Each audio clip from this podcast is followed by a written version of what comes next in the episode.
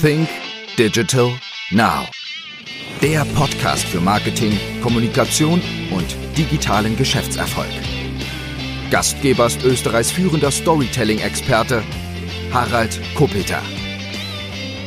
Hallo und herzlich willkommen zu einer weiteren Ausgabe von Sync Digital Now. Mein heutiger Gast ist Michael Hurnaus und für alle jene, die Michael nicht kennen, darf ich ihn einfach mal ein bisschen näher vorstellen. Michael Hurnaus ist CEO und Mitbegründer von Tractive, Tracking und Aktivitätsüberwachung für Katzen und Hunde. Michael hat einen Masterabschluss in Digital Media er war einige Zeit bei Microsoft und ist dann gewechselt zu Amazon und war bei Amazon unter anderem verantwortlich als Projektleiter für diverseste Kindle-Apps. 2012 hat er bei Amazon gekündigt, ist zurück nach Österreich und hat sich dann seinem Unternehmen Tractive äh, gewidmet. Das hat er zusammen gegründet mit zwei Kollegen, nämlich mit Michael Czernut und Michael Lettner. Tractive hat sich zum Ziel gesetzt, Haustiere enger mit seinem Besitzer zu verbinden und Hunde- und Katzenbesitzer auf der ganzen Welt ein Gefühl der Sicherheit zu geben. Wie das genau funktioniert, wird er uns sicherlich noch näher erklären. Hallo Michael.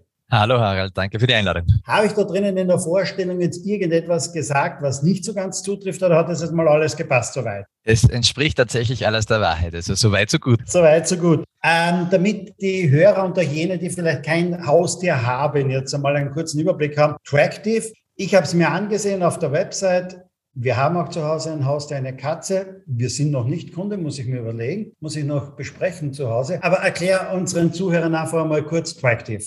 Ja, im Prinzip ist es, ist es relativ einfach erklärt. Es ist ein kleiner Anhänger fürs Halsband, beziehungsweise äh, Halsband oder Geschirr oder was auch immer man beim Hund oder bei der Katze verwendet und ist ungefähr von der Größe so groß wie ein Feuerzeug, knapp äh, 30 Gramm oder in etwa 30 Gramm, je nach Gerät. Und wenn man das drauf hat, kann man am Handy nachschauen zu jedem Zeitpunkt, wo der Hund oder wo die Katze gerade ist. Also man sieht wirklich mit GPS geortet den metergenauen Standpunkt äh, von Hund oder Katze oder man bekommt einen Alarm, wenn die Katze einen vorher definierten Bereich verlässt, zum Beispiel den Garten oder die Ortschaft oder was auch immer, beziehungsweise wenn die Katze zurückkommt äh, am Abend und man will wissen, wann die Katze wieder im Garten ist, dann kriegt man da einen Alarm. Das ist eigentlich die Kernfunktionalität von unseren Geräten. Vielleicht ganz kurz technisch dazu. Technisch ist es äh, nichts anderes als ein Smartphone ohne Display auf ganz klein. Das heißt, da ist eine SIM-Karte fix drinnen verbaut, da ist ein GPS-Modul, ein LTE-Modul und so weiter drinnen. Und äh, der Endkunde soll aber am Ende des Tages nicht darüber damit zu tun haben, deine SIM-Karte zu kaufen, wo oder einen extra Vertrag abzuschließen, sondern man schließt bei uns ein Abo ab. In etwa fünf Euro pro Monat kostet das und dann kann man es verwenden, so oft man will. Vielleicht vorweg, weil es unsere Zuhörer auch ähm, interessiert. Wir haben nicht so oft Gäste in einem Podcast, die bei Amazon gearbeitet haben. Und man stellt sich vor, wenn man so wie du ähm, ja vorher schon bei Microsoft gearbeitet hat, wenn man dann bei Amazon arbeitet und dort in der Produktentwicklung mit dabei ist, dann hat man doch im Grunde genommen fast irgendwie das Höchste erreicht, was man erreichen kann. Oder wie war das eigentlich bei Amazon zu arbeiten? Ja, also prinzipiell ähm ist da vielleicht schon einiges dran. Speziell, ich war sehr, sehr jung, verhältnismäßig jung bin ich äh, ich zu Amazon gekommen bin und dort durch glückliche Umstände äh, relativ schnell auch äh, aufgestiegen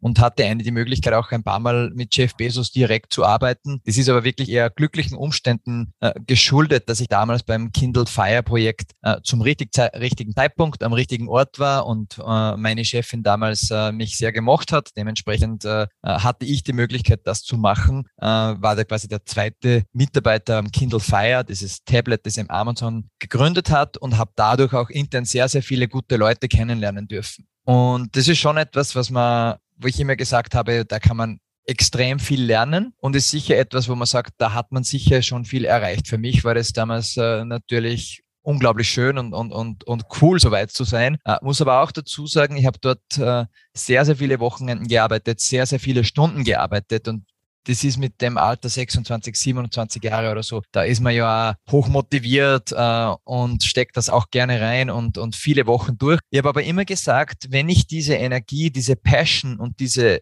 Zeit in, in einen Job investiere, würde ich das für mein eigenes Produkt machen oder für meine eigene Firma machen, ähm, dann gibt es für mich eigentlich keinen Grund, warum das mit den richtigen Co-Foundern nicht auch erfolgreich sein sollte. Und das hatte ich eigentlich immer im Hintergrund und war dann auch der Grund, wo ich gesagt habe, so etwas zu probieren und diese Energie in was eigenes zu stecken und zu schauen, ob es funktioniert, äh, das ist äh, wahrscheinlich dann am einfachsten, wenn man keine Kinder hat äh, und noch die Möglichkeit hat, auch gegebenenfalls zu akzeptieren, dass man es nicht schafft oder dass es fehlt und wusste auch, ich konnte immer wieder zu Amazon zurück. Das war so mein Rückhalt, dass ich gesagt habe, jetzt ist ein guter Zeitpunkt, das Risiko einzugehen und heute bin ich am Ende des Tages froh, dass ich den Schritt damals so gegangen bin. Das heißt, dein Ziel war es immer schon einmal ein eigenes Unternehmen zu haben, ein eigenes Unternehmen zu gründen. Es war zumindest mein Ziel, mal ein eigenes Produkt auf den Markt zu bringen, das äh, viele Millionen Leute verwenden und äh, mich oder das Unternehmen dafür bezahlen. Und äh, ja, ein gewisser Unternehmer, glaube ich, steckt bei den meisten erfolgreichen Gründern äh, schon von Kind auf drinnen. Also ich glaube, es ist nicht nur antrainiert, sondern ich glaube, man hat schon gewissermaßen diese Gene auch.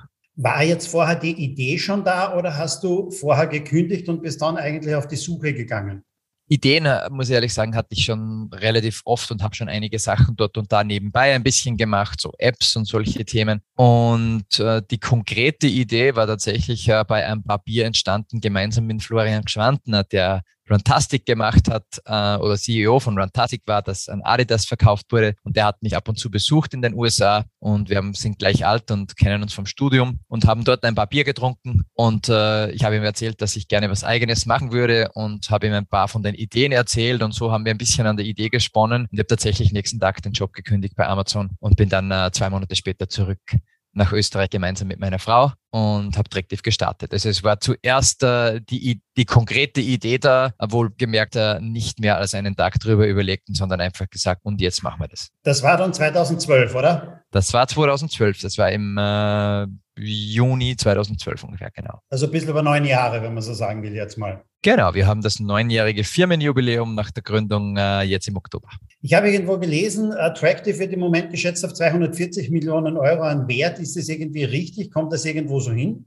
Äh, ja, ich glaube, es ist immer wert, was jemand bereit ist, wenn man so will, äh, dafür zu zahlen oder zu investieren. Aber das ist nicht unrichtig. Die letzte Finanzierungsrunde war bei gut 230 Millionen Euro äh, an Bewertung, genau. Wie fühlt es sich an, wenn man so binnen neun Jahren ein Unternehmen geschaffen hat, das beinahe eine Viertelmillion Euro jetzt einmal wert ist?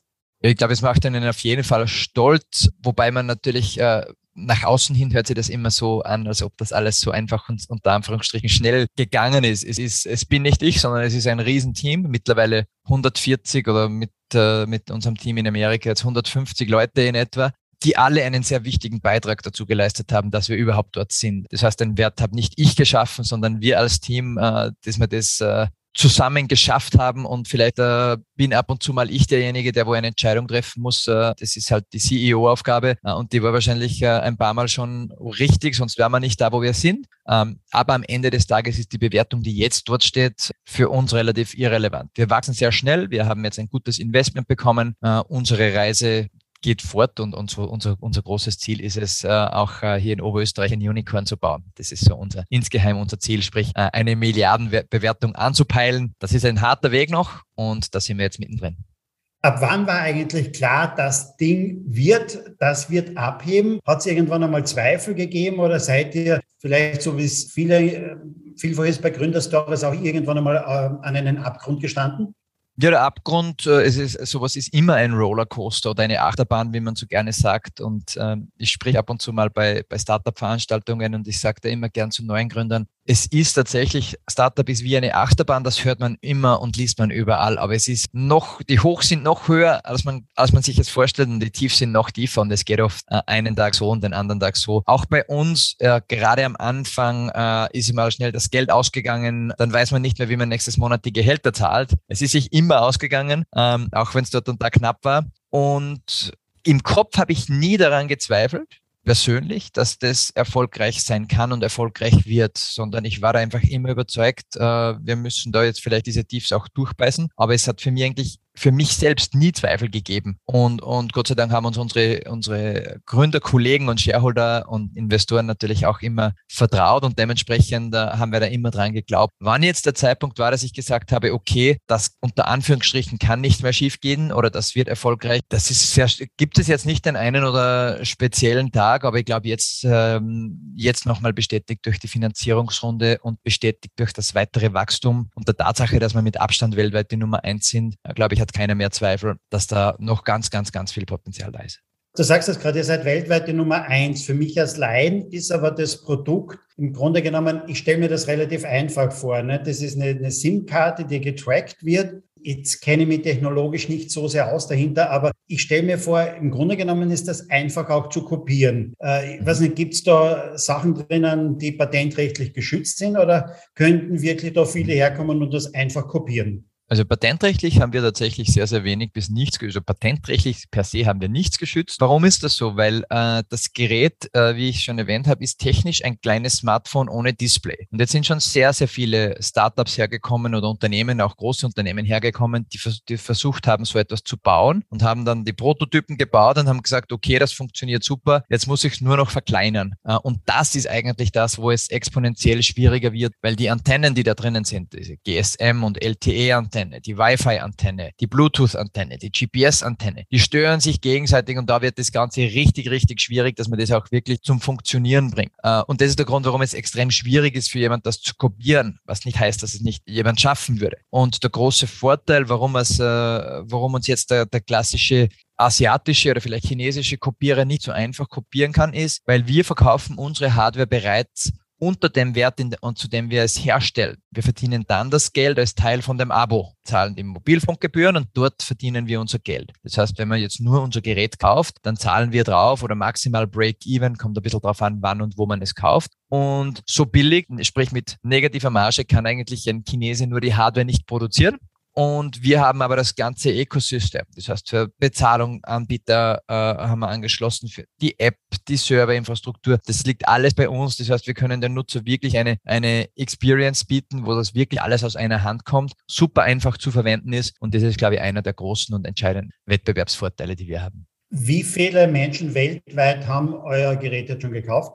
Wir reden wenig über die Zahlen, was verkaufte Stückzahlen betrifft, äh, hauptsächlich deshalb, weil es ein bisschen äh, schwer zu sagen ist, wie viele li liegen noch irgendwo in einem Lager oder bei, bei Geschäften oder wie auch immer. Wie viele sind aktiv? Wir sprechen davon, dann haben wir in etwa eine halbe Million aktive, aktiv zahlende Nutzer. Das ist momentan unsere Zahl und da sind wir mehr als doppelt so groß mittlerweile als der nächstgrößere. Du hast ja gesagt am Anfang, nicht, also ich habe das angesehen, das Abo-Modell, nicht, man zahlt dann im Monat etwas über vier Euro. Wenn man das auf zwei Jahre bezahlt, nicht, würde ich es wirklich nur monatlich bezahlen, dann wären es, glaube ich, 9,90 Euro. Genau gehe mal davon aus, die meisten werden wahrscheinlich das Einjahres-Abo oder das Zweijahres-Abo gewählt haben, oder? Genau, das, zwei, das Einjahres-Abo ist, wenn ich es jetzt richtig im Kopf habe, in Österreich bei 59 Euro. Du, wenn du gerade nachgeschaut hast, weißt du es vielleicht besser. Wir probieren da auch immer ein bisschen herum, aber in etwa, äh, man, man kann sagen, rund um 5 Euro in etwa im Monat kann man sich das ausrechnen, was das kostet. Und was jetzt tatsächlich für den typischen Hundebesitzer ohnehin nicht, aber auch für die Katzenbesitzer im Vergleich dazu, was man für Futter und andere Sachen ausgibt, erschwinglich ist, sagen wir es mal so.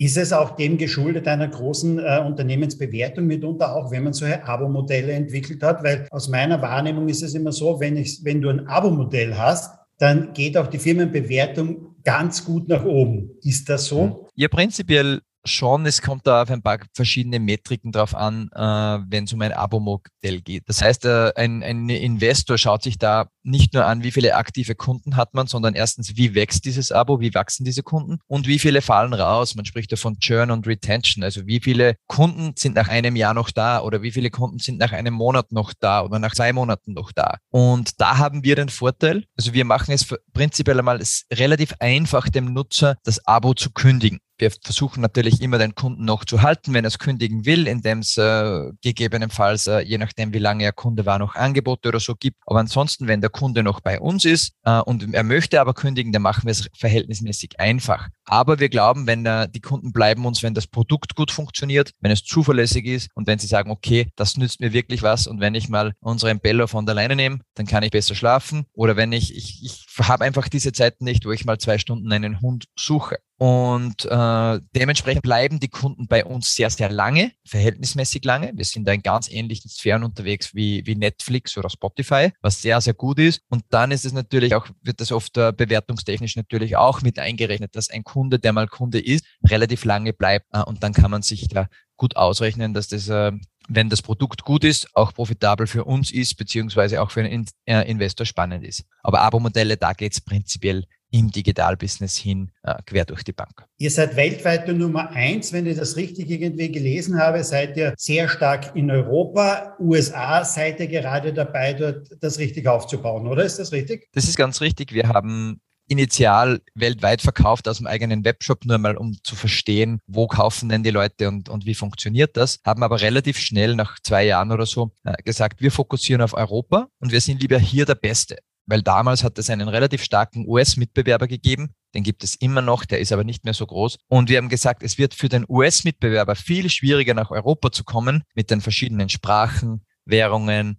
Vertrieb in die verschiedenen Länder, ähm, die verschiedenen Kulturen, als es für uns wird, in die USA zu gehen. Mit Englisch, das wir schon haben in der App und überall und den US-Dollar als zusätzliche Währung. Und dann haben wir einen großen Riesenmarkt vor, vor uns. Das war im Nachhinein gesehen wahrscheinlich eine sehr vernünftige Entscheidung. Das heißt, wir haben uns in Europa, wo wir uns auskennen, in der EU, wo für uns die Logistik einfach war oder verständlich war, die technischen Zertifizierungen nur für die EU und so weiter gebraucht. Und das hat uns sehr geholfen, denn dieser starke Fokus. Und seit äh, gut einem Jahr sind wir jetzt in den USA und geben dort richtig Gas und wollen auch in den USA, wo wir noch nicht Nummer eins sind, jetzt auf ein Land bezogen, noch nicht Nummer eins sind, wollen auch dort sehr schnell die Nummer eins werden ist der Markt Asien oder Südamerika oder so etwas äh, mit Tieren anders. Ähm, das heißt, da wird nicht so viel Wert vielleicht darauf gelegt, auf die Sicherheit der Tiere oder so etwas. Habt ihr das auch schon ein bisschen euch angesehen? Tatsächlich ist es so, dass, äh, dass das, glaube ich, eine, eine recht allgemeine Aussage ist, die so im Detail nicht zutrifft oder anders formuliert. Es gibt auch dort mindestens so viele Leute, die ihr Tier wertschätzen und viel Geld für das Tier ausgeben und, und wo sowas, äh, wo so ein Produkt wie unseres erfolgreich sein könnte. Es ist für uns ein Fokusthema wir haben es gerade vorher gesagt, wir sind ungefähr bei einer halben Million aktive Kunden. Jetzt allein, also das ist unsere gesamte Nutzerbasis, aber wenn ich jetzt nur nach Deutschland rüber schaue, unser größter Markt, da gibt's 24 oder 25 Millionen registrierte Hunde und Katzen. Also das zeigt ihnen einmal, dass wir eigentlich erst wirklich ganz, ganz am Anfang sind von dem, was möglich ist. Und ähm, daher sehen wir jetzt nicht unbedingt die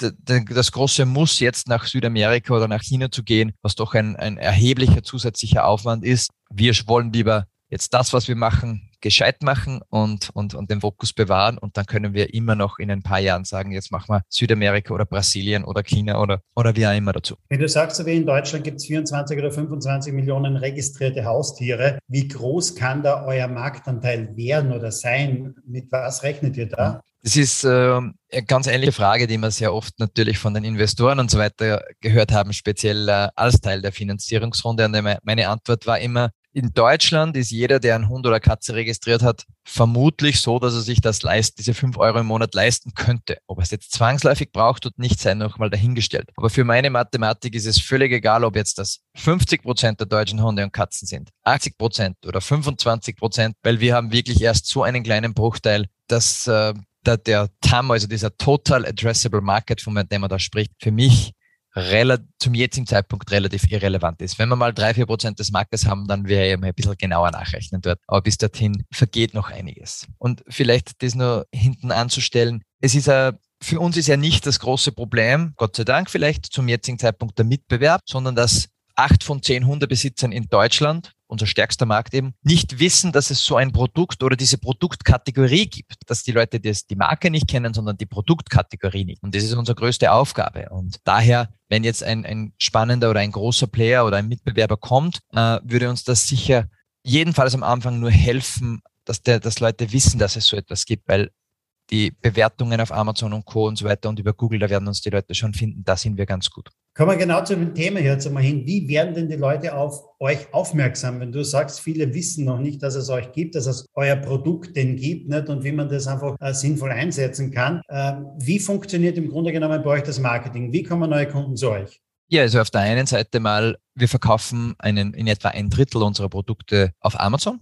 Und Amazon ist ja mittlerweile die, die größte Produktsuchmaschine. Es ist ja nicht bei Google, wo die Leute ein Produkt suchen, wenn sie, wenn sie wissen, wonach sie suchen, sondern Amazon. Und wenn man dort ein Produkt hat, das mehrere tausend Bewertungen hat und äh, viereinhalb Sterne anzeigt, dann ist das schon, wo sehr, sehr viel organisch schon herkommt. Wir machen natürlich auch sehr viel bezahltes Marketing. Das ist auf der einen Seite auf äh, Google, wobei wir mittlerweile äh, fast ähnlich viel auf Amazon ausgeben, nämlich genau dann, wenn jemand bei einer Hundeleine schaut, äh, und vielleicht noch keinen GPS-Tracker hat. Oder äh, andere Hundeprodukte oder so. Also da versuchen wir natürlich dort schon zum Kunden zu kommen. Und auf der anderen Seite äh, bekommt natürlich Google unser Geld, wenn jemand nach mein Hund ist verloren äh, sucht oder wie auch immer, versuchen uns das abzuholen. Und wir arbeiten aber auch auf der Content-Seite, dass wir sehr, sehr viel Informationen für Hundebesitzer, speziell für junge Hunde oder neue Hundebesitzer bereitstellen, um Leute ein, um Leuten einfach da weiterzuhelfen. Mein Hund trinkt kein Wasser oder wie auch immer, sage ich jetzt mal, als ein Thema von, von vielen hunderten Blogartikeln, die wir haben. So holen wir Leute zu uns, sind dort mal eine kostenlose Ressource für Information, versuchen, dass diese Information professionell recherchiert ist und die Leute auch wirklich da was haben. Und dann kommen sie schon mit unserer Marke zumindest mal in Berührung und dort können wir sie darauf hinweisen. Wir arbeiten aber auch mit Tierheimen. Wir spenden sehr viele Produkte an Tierheime, um einfach dort äh, präsent zu sein, wo Leute gerade einen Hund bekommen und speziell wieder Hunde aus dem Tierheim ähm, sind auch in der Anfangsphase oft mal ist die Wahrscheinlichkeit höher, dass sie einfach, wenn sie abgeleint sind, nicht sofort zurückkommen. Ein Drittel über Amazon, der Rest wird wo verkauft? Über eure Webshop und auch in, im stationären Handel? Wir haben ungefähr ein Drittel Amazon, ein Drittel der eigene Webshop und ein Drittel andere, hauptsächlich Online-Händler. Wir machen bewusst sehr, sehr wenig über den stationären Handel. Ähm, das ist aber aus eigener Entscheidung heraus, weil wir wissen, ein, unser Produkt ist ein sehr technisches Produkt, das braucht eine gewisse oder eine gewisse Erklärungsbedürftigkeit, die vielleicht der, der typische, äh, ich sage jetzt mal Fressnapf-Mitarbeiter oder Fressnapf-Mitarbeiterin ist vielleicht nicht tech-affin genug, das Produkt zu erklären, äh, weil da drinnen halt hauptsächlich Futter und Leinen und so weiter verkauft werden. Und es ist ein Abo dahinter, daher sehr erklärungsbedürftig und das kann man natürlich online mit einem Video und mit, mit Online-Informationen viel einfacher transportieren und wir glauben, dass wir dort noch sehr, sehr viel Upside haben und, und ein digitales Produkt sind und für uns funktioniert dadurch online wirklich sehr, sehr gut. Ich habe gesehen in eurem Blog, wie du gesagt hast, viele hundert Artikel. Ich bin selber immer ein großer Fan von Blogs. Wir machen das ja auch nicht für Kunden von uns. Das macht ja auch mein Unternehmen nicht. Content-Produktion für Kunden in dieser Form. Äh, ich habe gesehen, ganz ein toller Blog, den auch. Ich habe aber auch gesehen, äh, ihr habt das Testimonial auch noch den Martin Rütter, nicht? den Tierexperten, wenn man so sagen will, im deutschen TV überhaupt, oder? Mhm.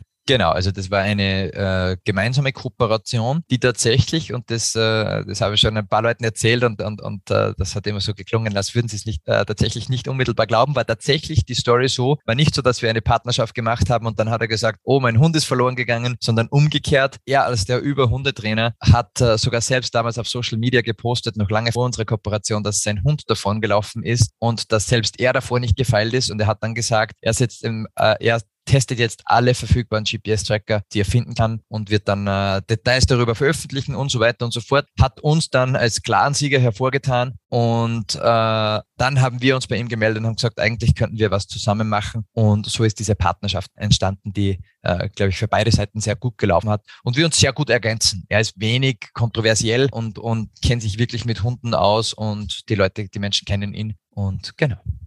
Ich habe mir jetzt eure Social-Media-Kanäle auch ein bisschen angesehen und ich habe dort, ich glaube, ausschließlich nur Hunde entdeckt. Kaum Katzen. Das Produkt ist aber für beide Tiere. Wieso sieht man dort im Wesentlichen fast nur Hunde oder nur Hunde und, und eigentlich keine Katzen? Wird es vorwiegend nur für Hunde verwendet auch? Wir, äh, also die ehrliche Antwort ist, das kann ich jetzt so nicht im Detail sagen, warum wir jetzt auf Social vielleicht weniger Katzen haben, aber realistisch ist, dass noch der Großteil unserer Kunden aktuell äh, Hundebesitzer sind, weil wir haben erst mit dem Katzenmarkt wirklich erst vor zweieinhalb Jahren angefangen, eben nicht vor neun Jahren und daher auch unser Hauptfokus für Hunde. Bei Katzen ist es auch so, dass es, wir empfehlen es für Katzen ab dreieinhalb Kilo. Und es gibt einfach Katzen, die haben keine dreieinhalb Kilo oder vielleicht gerade mal drei Kilo. Ähm, dann funktioniert es auch, weil das Produkt nicht schwer ist vom Gewicht her. Aber es ist, ähm, äh, wie gesagt, hauptsächlich für Katzen ab, wie gesagt, dreieinhalb Kilo, vier Kilo in der Größenordnung, dass es Sinn macht. Und wir entwickeln natürlich ständig weiter und werden auch in Kürze ein neues Katzenprodukt auf den Markt bringen oder in einigen Monaten noch. Und die Geräte werden dann immer leichter und immer besser für Katzen geeignet. Und dann werden sicher mehr in Social Media sein. Ich habe gesehen, auf Facebook habt ihr über 106.000 Follower, auf Instagram über 42.000. Wie wichtig sind so die Social-Media-Kanäle für euch? Ja, das ist eine äh, auch gute Frage, wobei ich da auch sagen muss, wir haben speziell auf der Facebook-Seite verhältnismäßig wenig gemacht in den letzten Jahren. Wir sehen das eher noch als Plattform, äh, mit den Leuten zu kommunizieren, mit den existierenden Kunden, nicht unbedingt zur Neukundengewinnung. Wir machen Google, äh, Facebook Ads und so weiter auch, wobei wir da schon sehr stark zurückschrauben. Also da sehen wir nicht so diesen nachhaltigen Effekt, was das betrifft. Ähm, Instagram per se oder Info, äh, mit Influencern haben wir schon einiges gemacht in den letzten Jahren und das hat schon auch sehr gut funktioniert. Weniger jetzt diese bezahlten Kooperationen, wo wir jetzt wirklich nur unter Anführungsstrichen einem Influencer zahlen, dass er sagt, dass unser Produkt gut funktioniert funktioniert und der Geld bekommt, sondern wir geben Hundebesitzern, die auf Social Media äh, gewisse Größe haben, gerne kostenlose Geräte, wollen dann im Gegenzug nur ein ehrliches Review oder ehrliches Feedback. Und das funktioniert für uns sehr, sehr gut. Wir sind überzeugt, dass das Produkt für die Leute gut funktioniert. Daher ist das Feedback sehr, sehr gut und da ist sehr, sehr viel organisch. Und wenn die Leute was für einen Hund kaufen, ist egal, ob das jetzt ein Tracker ist oder ein, ein Halsband oder was auch immer. Hunde sind sehr gern, werden sehr gerne fotografiert, Katzen natürlich auch und geteilt und das kommt uns da zugute. Jetzt gibt es auf eurer Website unter Zubehör drinnen wirklich nur Zubehör für die Produkte selbst jetzt. Aber ihr habt natürlich jetzt einen Zugang von 500.000 äh, ähm, Kunden. Da wäre es natürlich auch angebracht, vielleicht irgendwo reinzugehen in das Thema Cross-Selling oder so etwas, denen auch andere Produkte zu verkaufen, wie, ich weiß nicht, Versicherungen oder vieles, vieles mehr bis hin zu Tiernahrung oder sonst etwas oder Fitnessprodukte oder Gesundheitsprodukte für Tiere. Ist daran irgendwann einmal gedacht oder sagst du mhm. so, wie du es vorher gesagt hast, okay, wir bleiben einmal bei dem, weil der Markt ist noch groß genug, wir wollen einmal mhm. vorher mit unserem Produkt wachsen? Ja, es ist bei uns tatsächlich so, dass wir in einem Sicherheitsbusiness sind und die Leute vertrauen uns und die Leute vertrauen uns, uns als Marke und unserem Produkt ihren Hund an, wenn man so will, oder ihre Katze an und dementsprechend äh, wollen wir da nicht äh, die sein, die versuchen dann links und rechts das auszuquetschen, was noch geht und vielleicht noch ein Halsband dazu verkaufen. Wir haben ein paar Katzenhalsbänder, da geht es aber wirklich nicht darum, dass wir dort Geld verdienen damit, sondern äh, dass wir einfach gute Halsbänder für haben, die mit unserem Produkt funktionieren, dass die Leute das auf einmal kaufen können. Wir schauen uns aber sehr aktiv die Thematik an rund um Versicherungen, wie du es erwähnt hast.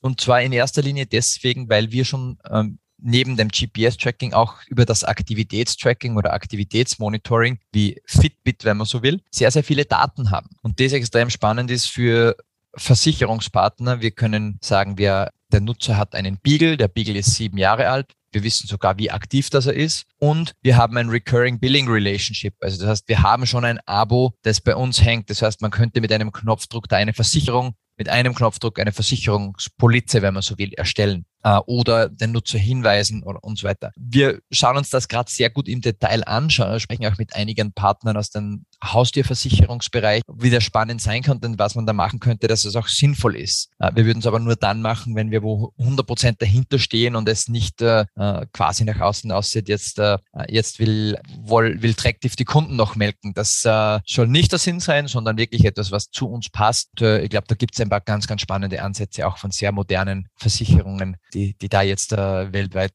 kommen. Und das ist ja auch ein Markt, der unglaublich aufblüht, der Haustierversicherungsmarkt. Also gibt es nichts aktuell. Wir schauen uns das aber gerade an, was denn da sinnvoll sein könnte. Gibt es ansonsten etwas im Bereich von der Digitalisierung, wo du sagst, okay, da sehe ich so bei Haustieren noch kommen, wird aber nicht unser Markt sein, würdest du uns wahrscheinlich nicht verraten jetzt einmal, ja. nicht, was du dir so intensiv ansiehst, aber was siehst du so, so kommen jetzt beispielsweise im Bereich von vielleicht Tiergesundheit oder Medizin mhm. oder sonst etwas? Ja, also ich glaube, äh, Tierversicherung, schon erwähnt worden, unglaublich stark wachsender Markt, der gerade in UK, äh, also in, in, in Großbritannien sehr, sehr stark wächst, aber auch Themen rund um Televet, also der Tier Tierarzt am Smartphone, der wird zwar den Hund oder die Katze nicht abtasten können oder nicht übers Handy entwurmen können, aber man hat, und das gibt es mittlerweile bei ganz vielen Versicherungen schon als Teil, man hat einfach Zugang zu einem Tierarzt innerhalb von wenigen Sekunden am Handy rund um die Uhr. Wenn jetzt meinem Hund was passiert oder äh, der Hund einen Unfall hat oder der Hund hinkt oder einen Schaum ums Ohr hat oder was auch immer, äh, man kann einen Tierarzt fragen innerhalb von wenigen Sekunden und da einen Rat einholen. Ich glaube, gibt für Menschen auch immer mehr dieser digitale Arzt, der nicht alles kann, aber sicher eine gute zusätzliche Hilfe ist, sehe ich als äh, extrem spannendes Feld an.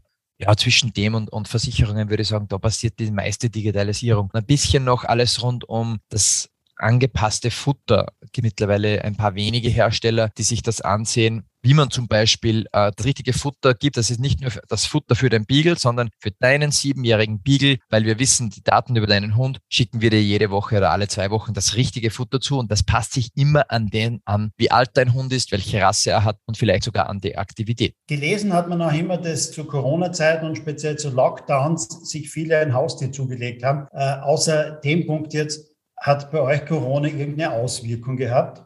Ja, also wir haben prinzipiell äh, ein paar Wochen äh, es relativ stark negativ gemerkt am, am, Umsatz oder an den Verkäufen. Das ist aber eher daran gelegen, dass Amazon ja für eine Weile in gewisse Länder nur Produkte verkauft hat, die mehr oder weniger lebenswichtig waren. Da haben wir damals noch nicht dazugezählt. Ähm, heute würden wir hoffen, dass es vielleicht anders wäre. Ähm, aber nach wenigen Wochen haben wir schon noch den, den Trend gesehen. Die Leute beschäftigen sich mehr mit dem Tier. Wir sehen ja an den Daten, die Leute sind mehr Gassi gegangen, öfter bei den Tieren gewesen. Die Tiere waren aktiver. Äh, und äh, viele neue Tiere sind dazugekommen. Also ich glaube, wir sind nicht zwangsläufig Corona-Profiteure, aber wir sind auch nicht die, die jammern dürfen, sondern wir sind auch während Corona gut weitergewachsen. Du hast das eingangs schon einmal erwähnt. Also Ziel ist es, irgendwann einmal ein Unicorn zu sein. Das heißt, ein Unternehmen, das eine Bewertung hat von einer Milliarde Euro, beziehungsweise eine Milliarde Euro wert ist. Wann siehst du diesen Zeithorizont? Wann wird es soweit sein? Ja, also ich glaube, äh, man muss das ein bisschen äh, mit Vorsicht genießen, wenn man sowas sagt. Das ist, äh, als Unternehmer ist man natürlich immer getrieben und, und braucht ein Ziel oder braucht etwas, wo man sagt, okay, das ist noch ein, ein paar Jahre weg,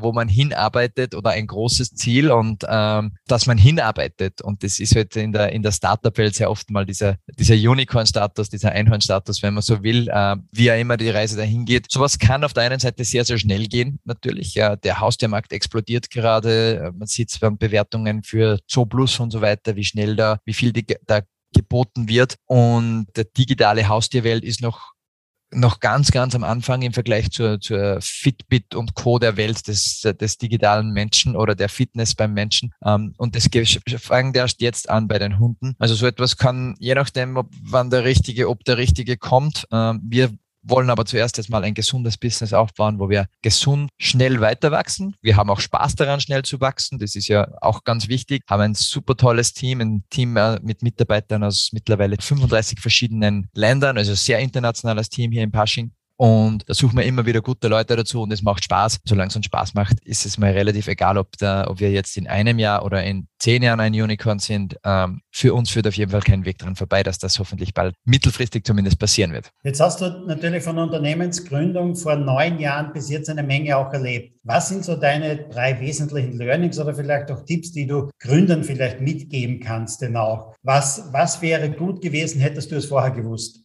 Es gibt immer für, eine, für mich eine Sache, die ich sage, die ist, die ist ganz essentiell. Es ist Fokus. Wir haben uns von Anfang an äh, gesagt, wir machen lieber das beste Produkt im Haustiermarkt als einen GPS-Tracker, der Durchschnitt ist, aber dafür das E-Bike trackt und Kinder trackt und Demenzkranke trackt oder was auch immer man alles äh, GPS orten kann. Wir haben gesagt, wir machen Hunde und Katzen und sind da die Besten. Und dieser Fokus nicht versuchen, zu versuchen, alles zu bauen, sondern das war sicher eines der wichtigsten Sachen. Ich glaube, ein gutes Gründerteam oder gute Leute sich möglichst früh ins, ins Leadership-Team zu holen oder ins Management-Team zu holen, ist auch unglaublich wichtig. Äh, es gibt sehr, sehr wenige Alleingänger oder Einzelgründer, die auch wirklich erfolgreich sind, ähm, weil man einfach immer, wenn man zwei, drei Leute hat, mit denen man einfach seine Ideen austauschen kann und sein Feedback holen kann, das auch extrem wichtig ist. Das wären so meine zwei Keypunkte, die, glaube ich, äh, einen, einem jungen Gründer sagen wird. Würdest du jetzt Österreich als gründerfreundlich einschätzen, freundlich an Startups, gut für, für Finanzierungsrunden, Venture Capital? Da hört man immer sehr, sehr mhm. verschiedene Meinungen jetzt einmal, was, mhm. den, was den Standort Österreich betrifft. Wie ist da jetzt einmal deine Einschätzung? Ich glaube, meine faire Einschätzung ist, dass es teilweise gut ist, wenn es was um Förderungen geht und wenn es darum geht, dass Leute unterstützt werden, die mal eine Idee haben und mal weggründen können und dass es mal das, äh, die ersten Euros als Unterstützung gibt. Wir wären auch nicht, wo wir sind, ohne die Förderungen, die wir erhalten haben. Also ich glaube, das muss man immer wertschätzend sagen. Auf der anderen Seite muss man auch realistisch sein und wir driften da immer, immer weiter ab von dem, was, äh, was andere Länder machen, wie da junge Gründer unterstützt werden und welche Möglichkeiten sie dabei bekommen. Speziell auch für von der Investorenseite, dass man spannend ist für österreichische Investoren Und da haben wir noch sehr, sehr viel zu tun. Und so Themen wie jetzt äh, beispielsweise, wie es uns aktuell betrifft, ist mit der Rot-Weiß-Rot-Karte. Wir haben viele Leute, die wir aus dem Ausland zu uns holen, weil die Leute gibt's ganz einfach in Österreich nicht oder bekommen wir in Österreich nicht, die wir brauchen. Dann finden wir vielleicht den einen oder anderen Guru im Silicon Valley äh, oder woanders auf der Welt, die wir gerne zu uns holen würden. Dann überzeugen wir die, dass sie für uns arbeiten, zahlen denen eine Stange Geld und dass sie herziehen würden. Und dann müssen wir ihnen sagen, es dauert jetzt aber noch sechs oder sieben Monate, bis dass du arbeiten darfst. Dann sagen die natürlich alle nach. Also wirklich, das, äh, das uninteressant. Also, und das sind halt Sachen, die für uns als, als spezielles Wachstumsunternehmen, und da gibt es immer mehr in, in Österreich, extrem schwierig machen. Wir haben halt jetzt einen Standort in den USA aufgebaut und jetzt stellen wir die, Welt, die Leute dort ein und äh, ist wahrscheinlich auch nicht im Sinne des Erfinders, aber wir versuchen halt dann Lösungen zu finden, um das Ganze zu lösen und nicht nur zu jammern. Aber, aber ich glaube, es gibt schon ein paar sehr, sehr einfache Dinge, die man, die man mal hinbringen könnte. Aber man sieht es jetzt, ohne politisch gefärbt zu sein. Es ist halt auch bei uns nicht leicht, dass mal irgendwo Entscheidungen getroffen werden und dann äh, müssen wir eh schon wieder wählen gehen. Jetzt seid ihr ein Pasching nicht und äh, Pasching wären Arbeitskräfte, die international irgendwo daherkommen, nicht kennen. Wäre es leichter gewesen, in Berlin zu sein, einer hippen Großstadt, die ähm, viele Startups mitunter anzieht oder vielleicht in den USA, wäre es da einfacher gewesen? Wäre es einfacher gewesen, also ich möchte nicht aufs Einfache reduzieren. Es wäre, es gibt dort zumindest die Leute, die das können, das wir suchen, die gibt's jetzt so natürlicherweise in Pasching nicht. Äh, und dass man Leute nach Pasching bekommt, ist natürlich, finde ich, schwieriger, als wären wir in Wien oder in Berlin, wenn man jetzt will, dass die Leute herziehen würde uns jetzt bei der Rot-Weiß-Rot-Karte nichts helfen, aber prinzipiell äh, wäre es vielleicht ein attraktiverer Standort. Auf der anderen Seite haben wir schon sehr, sehr viele Leute international und wir sind durch diverse Plattformen durchaus äh, bekannt schon weltweit, in, in, in, in, wenn jemand ein Startup will und, und vielleicht in Europa was machen will, weil wir sehr, sehr gute Bewertungen haben von unseren Mitarbeitern, sehr viel fürs Team tun, sehr viel für den Mitarbeiter tun und dann vielleicht der Standort auch nicht mehr als äh, so negativ wahrgenommen wird. Aber Pasching kennt wirklich keiner und das ist äh, und auch Linz ist, ist die Luft schon dünn. Äh, das heißt, Wien wäre wahrscheinlich oder Berlin oder München oder wie auch immer. Würde es uns einfach machen, Leute zu kommen, keine Frage. Du bist jetzt viele Jahre schon oder Jahrzehnte mitunter, kann man schon bald sagen, in der digitalen Welt zu Hause. Gibt es denn da irgendwo Unternehmen, wo du sagst, das ist irgendwo ein Vorbild für mich? Die haben sehr, sehr viel richtig gemacht. Ähm, diese Richtung gefällt mir sehr, sehr gut. Gibt es da etwas an Unternehmen oder auch an Persönlichkeiten? Das ist eine gute Frage. Ich glaube, äh, ich habe persönlich äh, einiges gesehen und mir, was mir gefallen hat, übernommen von, von Jeff Bezos oder generell vom, vom Leadership-Team bei Amazon. Das sind einige Sachen gewesen, die, die glaube ich, sehr gut funktionieren. Gibt sich einige andere Entrepreneure und, und, und Gründer, die sehr erfolgreich sind, wo man sich immer wieder mal was abschaut. Aber es gibt jetzt nicht den einen, wo ich sage, das ist so das Mantra oder das eine Unternehmen, dem man so nacheifert, sondern wir versuchen einfach unseren Weg zu gehen und, und uns abzuschauen, was vielleicht wo gut funktioniert und, und auf uns umzulegen. Und genau, und so wird es, glaube ich, für uns äh, ganz gut weiter funktionieren. Michael, das waren ganz, ganz tolle und spannende Antworten. Jetzt aber zum Abschluss von dem, wo wir über die digitale Welt jetzt einmal so reden, über dein Unternehmen, dein Produkt und das alles, noch eine Frage, die haben wir am Anfang vielleicht sogar vergessen. Hast du denn selber überhaupt ein Haustier? Das ist auch eine gute und auch eine sehr berechtigte Frage. Die Tatsache ist, dass ich kein Haustier habe äh, jetzt. Ich habe jetzt zwei Kinder, einen Sohn mit äh, zweieinhalb und einen mit siebeneinhalb. Und zwischen den Kindern und äh, meinem Job ist momentan wäre es äh, wahrscheinlich auch sehr, sehr schwierig, ein, ein Tier unterzubringen. Und äh, dadurch, dass ich jetzt Corona-bedingt nicht mehr so viel, aber ansonsten auch sehr viel unterwegs bin, passt das äh, leider so nicht dazu. Aber ich kenne mittlerweile sehr, sehr viele Haustierbesitzer von unseren Mitarbeitern und so weiter, die das Produkt auch auf Herz und Nieren prüfen und haben da dadurch ein, ein sehr, sehr gutes Verständnis. Aber aktuell habe ich kein Haustier ich sehe das nicht immer so eng, nicht? weil ich denke mal, die Gründer von Flixbus, nicht? also die sind auch, haben auch nie einen Bus gefahren. Nicht? Und ich habe mal gelesen, sie muss oder müssen nur einen Bus haben, damit sie überhaupt die Konzession haben. Nicht? Und der verrostet normalerweise irgendwo im Parkplatz und sie müssen nur einmal im Jahr zum TÜV fahren damit nicht? und die Plakette verlängern. Und anfänglich haben die das, den Bus einmal genutzt nicht? Für, für Werbeauftritte, aber mittlerweile das auch nicht mehr. Nicht? Also Deswegen, Interessant. Ja, habe ich irgendwann mal gelesen, aber demnächst, ich bemühe mich darum, nicht als einen Gründer von Flixbus auch einmal in meinem Podcast zu haben. Aber die sind aktuell noch wieder damit beschäftigt, vieles hochzufahren, nicht? also nach dieser Krise. Äh, Michael, wir wollen natürlich auch ein bisschen noch etwas Persönliches über dich erfahren. Nicht nur, dass du jetzt zwei Kinder hast, nicht? sondern wie du mit der digitalen Welt umgehst. Was sind denn so deine drei Lieblings-Apps auf deinem Handy? Was verwende ich auf meinem Handy? Ähm Ja, Mail, weil, äh, weil ich da ganz viel äh, drinnen unterwegs bin. Also Mail ist wahrscheinlich die, die, die meistverwendete App. Äh, bin auch, wenn ich es zeitlich unterbringe, jemand, der gern laufen geht, äh, auch zwischendurch mal. Äh, da muss ich Runtastic erwähnen. Jetzt nicht wegen der, der Nähe und, und Freundschaft zu den Runtastic-Gründern, sondern tatsächlich, weil es etwas ist, was ich regelmäßig offen habe. Ja, und WhatsApp für die schnelle Kommunikation. Ich glaube, das sind tatsächlich die, die Apps, die ich nutze. Ich bin kein Instagrammer, ich bin äh, ganz selten auf Facebook und habe auch TikTok wieder deinstalliert, um da meine Zeit vielleicht sinnvoller zu nutzen und versuche möglichst nicht in den Social Apps meine Zeit zu vergeuden, sondern diese eher den Kindern zu widmen. Jetzt warst du bei Amazon dabei bei der Produktentwicklung von Kindle, aber wenn du ein Buch liest, liest du das dann am am Kindle oder liest du eher das klassische Buch oder hörst du dir ein Hörbuch an? Ich bin tatsächlich eher der, der, der Hörbuchleser, ähm, aber das ist dem geschuldet, dass ich äh, versuche eben die Zeit zu nutzen, wenn ich zum Beispiel laufen gehe äh, und dann was höre. Äh, ein Kindle habe ich tatsächlich quasi nie in der Hand, sondern wenn dann ein physisches Buch. Was gehört für dich noch vielleicht dringend digitalisiert? Mein Beispiel ist immer das, wir haben es immer noch nicht geschafft, einen Führerschein aufs Handy zu bekommen. Also wir müssen immer noch einen Führerschein im Grunde genommen mitführen, wenn wir mit dem Auto fahren. Gibt es aus deiner Sicht etwas, wo du sagst, das kann doch nicht sein, dass wir dafür noch keine digitale Lösung haben? Also ich glaube, das ist wahrscheinlich ein sehr, sehr gutes Beispiel. Ich denke immer nach, wie, wie viel, äh, wie stark mein, äh, mein Geldbörsel äh, in den letzten Jahren geschrumpft ist. Kreditkarten hat man am Handy, viele andere Sachen. Diese klassische Führerschein oder, oder Personalausweis und die E-Card fallen mir da aber noch ein, die, die glaube ich auf jeden Fall noch digitalisiert werden müssten. Und dann, dann wird es mit dem Smartphone alleine auch gehen. Du hast es vorhin erwähnt, du gehst laufen, du bist äh, fit und sportlich. Aber wenn du mal ein kleines Wehwehchen verspürst, gehst du dann zum Hausarzt oder fragst du eher Dr. Google?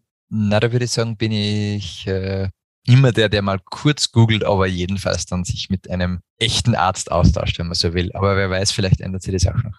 Jetzt gibt es in Basching, glaube ich, so viel weiß ich, ein großes Einkaufszentrum. Sieht man dich eher im Shoppingcenter oder bist du eher beim Online-Shoppen zu Hause? Da bin ich ganz klare Onliner und ich glaube, diesem Trend, äh, auch ob es jetzt gut ist oder schlecht ist, aber diesem Trend, glaube ich, kann sich keiner verwehren. Die Welt geht Richtung Online und ich glaube, da müssen wir uns anpassen und da gibt es auch sicher äh, mittelfristig grünere Wege, das Ganze so zu machen und so zu nutzen, aber ich bin ein, äh, ein überzeugter Online-Shopper. Lieber Michael, herzlichen Dank. Da waren viele tolle, spannende Antworten dabei. Das war ein ganz toller Einblick auch. Nicht? Also in ein Unternehmen, das vielleicht nicht unbedingt jeder irgendwo jetzt auf dem Schirm den auch hat nicht? und trotzdem auf dem Weg zum Unicorn ist. Herzlichen Dank, Michael. Danke, Harald, nochmal für die Einladung. War sehr spannend und mach weiter so. Ist super cool, was ihr da macht. Danke, Michael. Sync Digital Now gibt es ja nicht nur als Podcast, Sync Digital Now gibt es auch als Kongress und Michael hat schon erwähnt, nicht? also seinen Freund Florian Gschwandner, der kommt am 4. November zum Sync Digital Now Kongress auch nach Graz. Alles andere findet ihr unter sync-digital-now.com. Das war eine weitere Ausgabe von Sync Digital Now. Wir hören uns wieder. Bis demnächst.